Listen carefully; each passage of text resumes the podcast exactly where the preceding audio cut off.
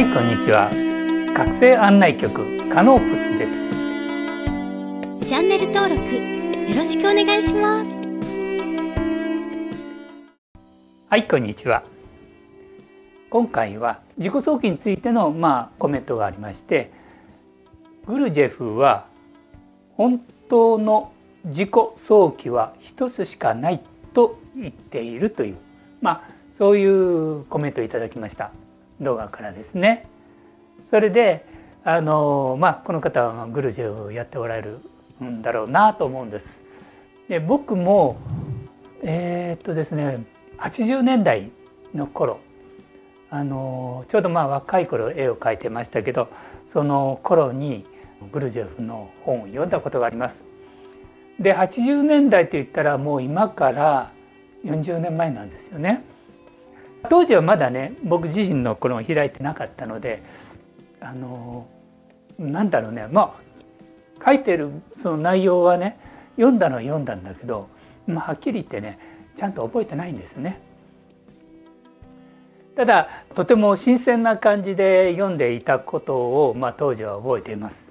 久々にねグルージェフのもう最近そんな本読むこともないんですけどちょっとネットでね調べてやっぱりね確かにあるブログの中に本当の自己早期は一つしかないって書いてありましたね。うん、ただ僕自身今現在は自己早期をやってるわけですね。そして自己早期とはの本質っていうのはもう体感している状態なのでまあ僕のまあ言葉で、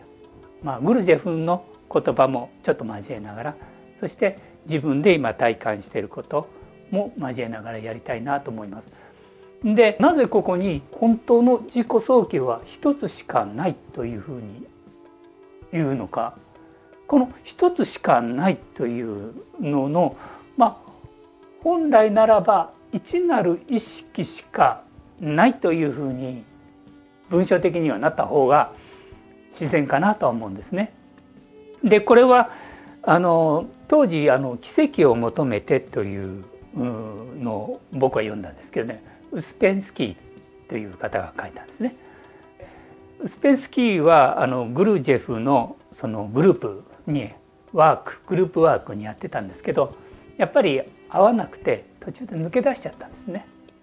でグルジェフはウスペンスキーのその状態というのはまだ認めてなかったんです。ということは多分知識としては認識してたんだと思います。知識としてはね彼の言葉を言葉を集めて基本情報としてしっかりまあある程度あれだけの本を書けるということはねただまだ覚醒状態ではなかったんだろうと思いますね。だから多分この文章は本来は自己早期は一なる意識しかないというふうに見た方がまあ本来の意味本質に言葉として置き換えるんだったら正しいんじゃないかなと思います。やはりね目覚めたもののその振動数と学びの段階の途中っていうのはねかなりズレがあったりして昔もいろいろとね苦労されてたんじゃないかなと思いますグルジェフもねだから何回も解散したりまた新たにグループワークを作ったりしてそれを繰り返していたのではないかなと思います。まあ僕もねグルジェフのことはそんなに詳しくはないんですけど同じまあ先達者たちが苦労されたのも頭下がる思いでねちょっとちらっと動画で見ました。じゃあ、えー、とまずその自己早期についてのこれネットでちょっとねそのグルジェフの言葉をそのままちょっと写してみました。自己早期は自分の全体真の自己を意識することを継続して行うことが望まれるこういう文章があったんですね。その通りです。その通りです。もう本当ね。で真の自己を意識して自己早期と自分の全体真の自己を意識することを継続して行うことが望まれますよという全くその通りであのまあ僕の方ではこれをね三元呼吸でやってます。僕はね。で三元呼吸っていうのはどういうものかというと前も動画でも見ました。ここを意識して外の世界外側の世界とねそして内側の見えない無限なる空間の世界それをこの鼻のここに意識を置いてそしてその呼吸を見るという吸って吐いてただここに意識を向けるだけでもいいんですね。呼吸まあ一応呼吸を見ることで意識することができます。呼吸って無意識の呼吸と意識した呼吸ってまた違ってくるんですね。だからまあ最初はね意識してここに置いて呼吸をすることで見えてるこの世界と見えてないその無限なる次元の世界多次元世界ですね。見えてない内側の世界というのはねそこからとの呼吸をここがまあゲートになるわけです。ですからこの体っていうのは有機的な感覚としたら、えー、有機的なね宇宙船次元間宇宙船みたいなそんな感じで体感できるようにいずれはなってくると思います。まあ、体感してる方はそれをあのリアルにね今ここにいながら無限のその内側の世界とここの有限の世界を呼吸を通してものを見る体感してる。これがいわゆる一なる内側の真の自己真がとまあ一つになって。そしてここは非常に透明な意識で中立の意識を持ってます。ジャッジしない中立な意識ですね。もしくは普段の私たち、まあ、まだそこまで至らなければ自己観察するような意識でやるといいと思います。そして外なる世界と内なる世界を通してこの現象界今見えてるいろんなことが起こってますよね。生活や、えー、仕事やまあいろんな出来事がありますね。それを、えー、そこに同一化しないんです。同一化しないで、えー、ちょっと離れて大いなる自分大いなる自分真が真の自己真がにおいてそこから見るといいんですね。そうすることで自己早期の始まり点ですかね。姿勢があるんですね。でもう一つはねやはり私たちは生命体を持ってます。そして今ここの世界も生きてます。内なる世界も生きてます。いつも同じところにとどまることはないんですね。瞬間瞬間に動いてるわけですね。でそれを今日は少しこう分かりやすくどこまで分かりやすく言えるかどうかは分かりませんけどちょっとお話ししたいなと思いますね。これ球体です。球体ですね。無限なる空間に球体がある。ハイアセルでもいいですね。でまあここが普遍的自己真の自己またはハイアセルフそしてこの無限なる球体の中でまあ何か自分対象自分はこういうふうなことをやってみたい何かをやりたいという時にいろんなことこの世の中自分がやりたいことは実はいっぱいあるんですよ。いろんなとこあるんです。たくさんあるんですね。まあいろんなことがいっぱいあるんですね。でそれを全部受け入れてそのたくさんの中から自分でこう全部受け入れるんですね。でそのある中で自分のできる可能性を見つけていくんです。その中から一つ自分で選択するんですね。その過程は主体自分が中心に立ってこのいろいろやりたいけど今自分がやりたいことそれをその中から選択してこう見てこれがいいかな？いっぱいある中でこれはどうかな？じゃあ今できる一番楽しいことを一つ選択して一つに集中して想像していくというこのプロセスっていうのもあるんですね。でその時に例えばね職業で言ったらいろんな職業があると思います。まあ、楽器音楽なんかでもいいですね。あと俳優でもいいですしいろんな仕事でもいいんですけど例えば楽器で一生懸命やっていく時にその音楽の中に完全に同一化してしまうと自分が見えなくなってしまうんですね。その中に完全に同一化してしまうと。常にどういう仕事をしたいのか。自分はこの仕事をしてどういう方向にしたいのか。または遊びでもねこの遊びはこういう遊びをしたいのかっていう監督者がいるんです必ず。何かをやる時には必ずここに監督者がいるんです。でこの監督者が実は一なるものが監督する一なる意識が監督するとその時に初めて自己想起というものが成り立つんですね。ただやっぱりそれぞれの進化過程があるんですね。でちょっとまあ今日は久々にちょっとグルジェフの水素表というのを使ってみたいと思います。まあグルジェフの水素表って言ってね初めての方は分かりにくいと思うんですけどまあここで宇宙のその創造主の一番絶対の領域絶対というところこれを1とします。このこれは仮の表現です。水素っていうのもね H1 っていうのはね。で全宇宙っていうのが3になります。H3 水素3で恒星が水素6そして太陽が水素12これは倍数になってますよね。倍数になってそして24水素24これが全惑星。水素48これが地球。水素96これが月という。そしてまだ下にもあるんですね。空気がその192そして水が384土が、えー、水素768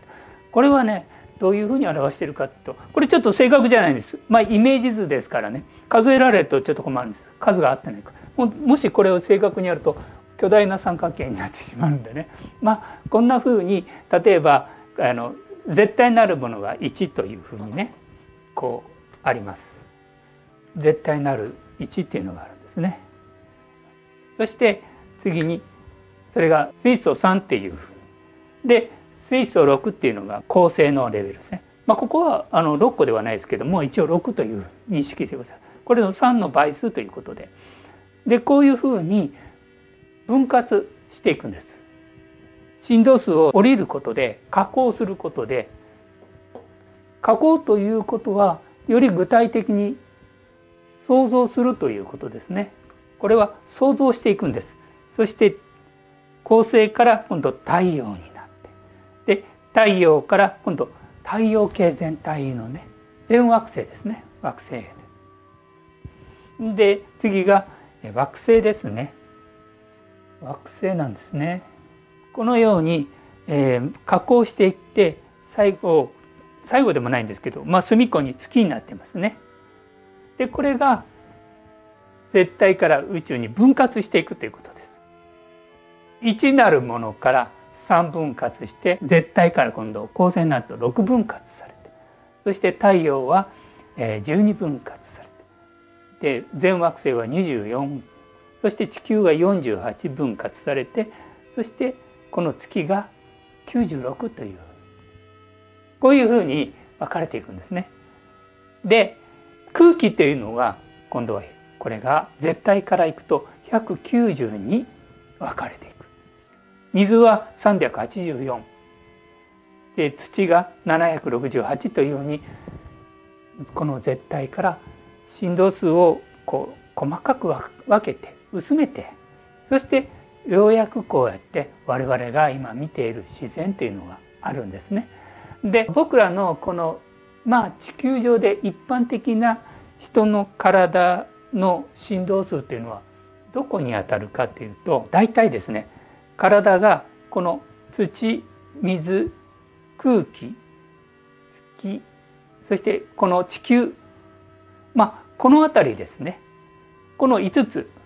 惑星の水素48からだいたい水素768これが私たちがまあ一般的な人々の体の状態だったんですね。で基本的に覚醒するっていうのは7つの段階を7層を持ってないと覚醒した状態にはなれないんですね。で7つの層ということは今まで人が覚醒するためには今度は全惑星太陽のレベルまで。だからここからここまでがの7つの1234567この7つの層が開いてたら肉体持ってね。肉体を持って開いてたら覚醒とされていたんですね。一般的な人たちの今の状態っていうのがこの地球を起点にして一番上にしてこの月空気水土という体がまあこの土か水かこの辺りの振動数になると思っていただいたらいいと思います。そしてそれが開くと全惑星。この全惑星というのがどちらかというとスペシャリストですね。その分野に長けた人とかもしくはカリスマ性を持った方宗教家とかそういう方々は大体この領域入ります。そして太陽というのが想像する構成っていうかな加工する構成として一番トップに来ますそして1234567つの段階をクリアすると、まあ、いわゆるマスターというふうになるんですね。でグルジェフが目指しているまたは本来あるべき覚醒っていうのはどこの次元かと言いますとグルジェフはここ絶対から全宇宙恒星太陽全惑星地球この月水素96ここが人の覚醒のポジションだと言うんですね。ということはどれだけ差があるかったら123 4段階差があるんですね。だからほとんどの人はちょっとついていけなかったと思います。だからまあ彼のグループワークは何回も何回も解散してると思うしうんもうなかなかねギャップがあったと思います。ただ皆さんにこうまあ言えることは今回地球がアセンションしますね。アセンションしてボディがどの段階に入るかって言ったらここ水素96いわゆるこの領域ですね。ここにアセンションします。非常に高い。ここからここまでを5次元領域のボディを持って。だから肉体は水素96この水素96っていうのはどういうものかったら木ですね。よくあの気候とかあと自然界で言ったら火ですね。燃えてる火ですね。あれが水素96なんです。ちょっと信じられないですね。ただ5次元振動周波数になるとエーテル体その高いエーテル体の振動数が出てくるんですね。でこの振動数は、まあ、ちょっと専門的な用語なんですけど定時エーテル体といってね非常に透明でクリスタルに近いようなそういうエネルギーであります。だからこのアセンションするっていうのはこの赤い印この絶対全宇宙恒星太陽全惑星地球そして月この7段階の次元に全体がシフトしていくということです。ということは私たちは創造主とダイレクトにつながるということですね。今まではなかなかねつながりにくかったと思います。でもこの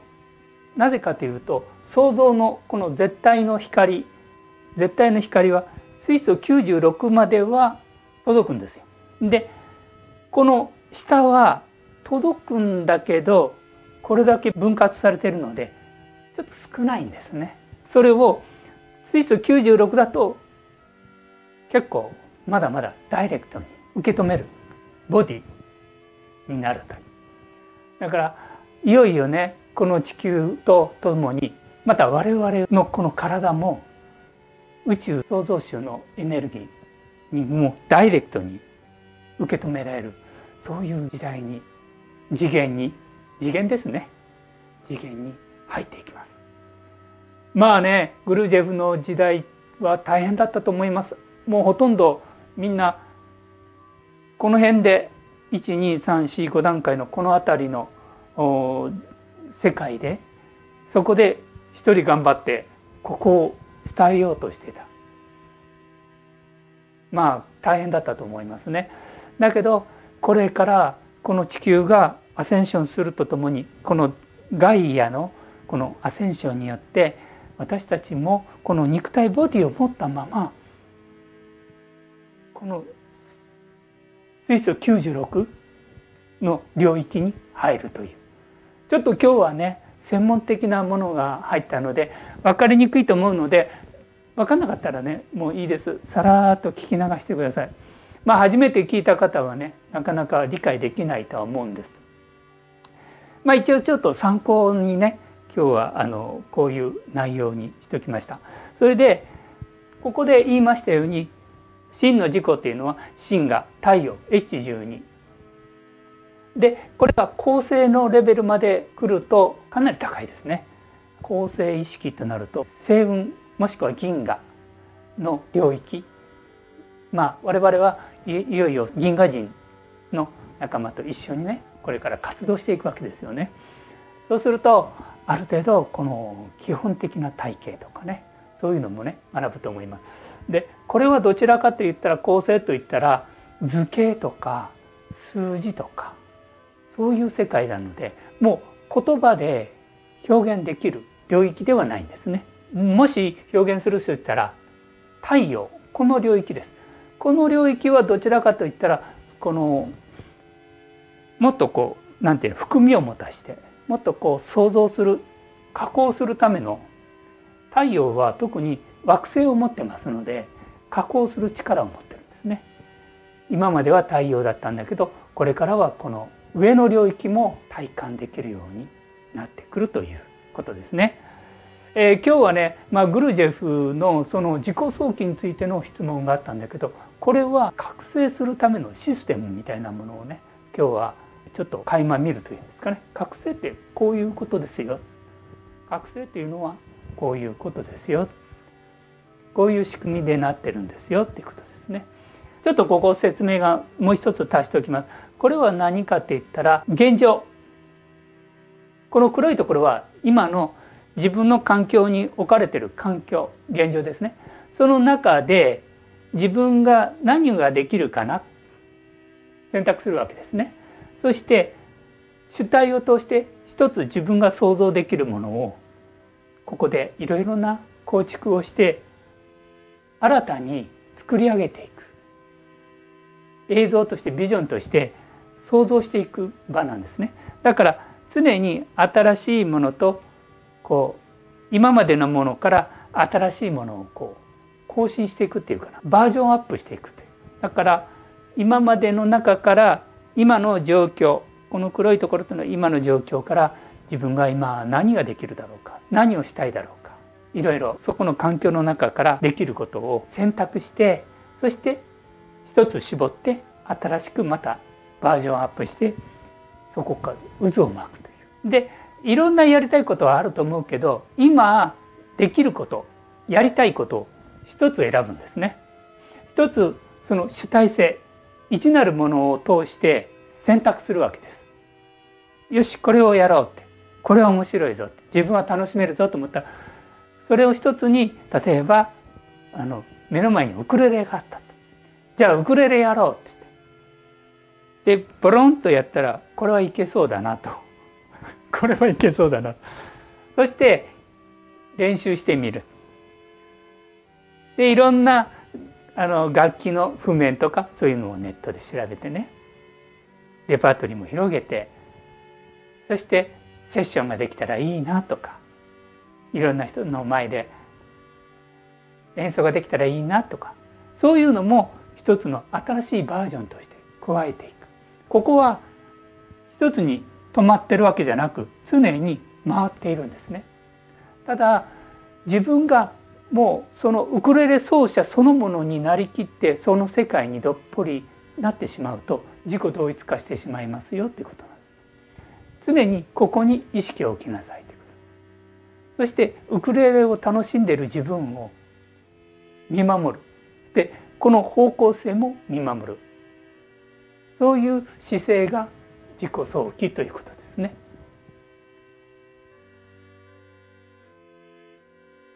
前回プレアデス人チュニアの動画を出しましたでその後出してまあもちろんこの僕はここで動画出すと同時に多次元的にいろんな次元の方々にも発信してるわけなんですけどまあすぐにその後ですねいろんな動きが出てきて前倒しで動き始めたんですね。そしてホワイトハットっていうんですかねそういうグループもだいぶ編成を変えたみたいですね。やはり今まで前回この辺で話したと思いますけどあのホワイトハットの方の人たちっていうのは苦しみもその覚醒のために必要なんだというふうに体験が必要なんだというふうにメッセージありましたね。でチュニアの方からの方ではいわゆる今まで新しいこう仕組みを変えるために過去は彼らは今活動している中には DS だったディープステートの経歴もあるわけですね。そうするとそれを国民っていうか人類にオープンにするっていうのはやっぱり隠したいという無意識のうちにそういう働きがあるんだということを銀河のジュニアの方からまたは銀河の方々はそういうふうに見ておられます。そしてその後編成があったようですね。で今までなかなか動きが取れなかったので編成があって彼らのその今までももっと動きをスムーズにするためのこうチーム編成があるだから来年はどんどん変わっていくと思いますただし、えー、やっぱりあの司令官派官ですかね銀河の方の司令官派官の方から言わせると我々は全力を持って持ってやりますけどやはり大事なことは我々地球人が前の前の動画でも言いましたけど待ってるだけではダメなんですよっていうふうなことでした。待っているだけでは遅れてしまいますよって。で銀河人が直接手を加えるともしね今銀河人が直接手を加えるとアトランティスと同じようなことが起こりますよってだから我々地上の者たちがちゃんと向き合ってただ待ってるんじゃないこの動画出してねだいぶ惹かれた方がおられたんですよ。まあやっぱり希望を持たせることも大事なんですよ。大事なんですけどやはり本当は我々が一歩でも前二歩でも前に進んでいくその姿勢を示すそして振動周波数を少しでも上げていくというその姿勢がとても大切ですと。それが早く銀河の者たちと直接手をつなぐチャンスになりますと。彼らが一方的に来ると過去何万年か前にアトランティスやムーが起こったあのような状態が起こりうるかもしれないだからそれは避けたいって言うんです。だから私たちこの地上の者たちが意識を高めていくしかそれが一番の安全策ですということでした。それと先ほど言いましたまあホワイトハットの件ですけど彼らはあの自分たちの地位をどこかで保ちたいどっかで無意識のうちに自分たちの地位を保ちたいというなんか働きがあってそこで動きが鈍くなってます。だから彼らの銀河の人々から見るとホワイトハットではなくグレーハットと私たちは呼ばせてもらいますねというその新しいシフト新しい4次元5次元に向かうためのねシフトをするためには地球の我々が前向きに取り組んでいくのが一番安全そしてその方が直接銀河の人々と手をつなぐことができますよということです。まあ今回はね今日が12月18日ですね。で当時が22日かな当時もう間もなく当時がね来ますね。で当時に来るということはえっ、ー、とねまた一つの節目なんですね。だからシフトしていくための皆さん一人一人が何をやっていくかそれをいろいろの中から無限の選択の中から一つ決めてそして想像して楽しんでそして表現してくださいといよいよ来年2023年は皆さん一人一人の舞台が始まると思います。でそれは一人一人が舞台なんだけど団体でその社会の渦となって新しい時代がやってくると思います。はい今日はこれで